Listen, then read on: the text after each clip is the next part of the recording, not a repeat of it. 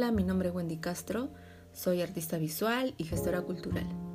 Este canal de podcast eh, lo acabo de crear con la finalidad de compartir con todos ustedes textos, artículos, escritos que encuentro en diferentes plataformas web, en redes sociales, en diarios, básicamente eh, textos que a mí me llaman mucho la atención y quisiera compartirlos con ustedes.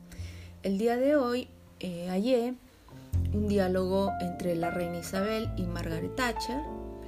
Eh, justo la reina Isabel le cuestionaba a Margaret Thatcher por qué eh, se ganaba tanta enemistad, ¿no? que no es muy bueno tener muchos enemigos y que eso era muy malo para el gobierno. Y Margaret Thatcher le responde eh, inspirada en palabras del poeta escocés Charles Mackay. Y bueno, le, le responde esto, ¿no? Le dice, ¿no tienes enemigos, dices?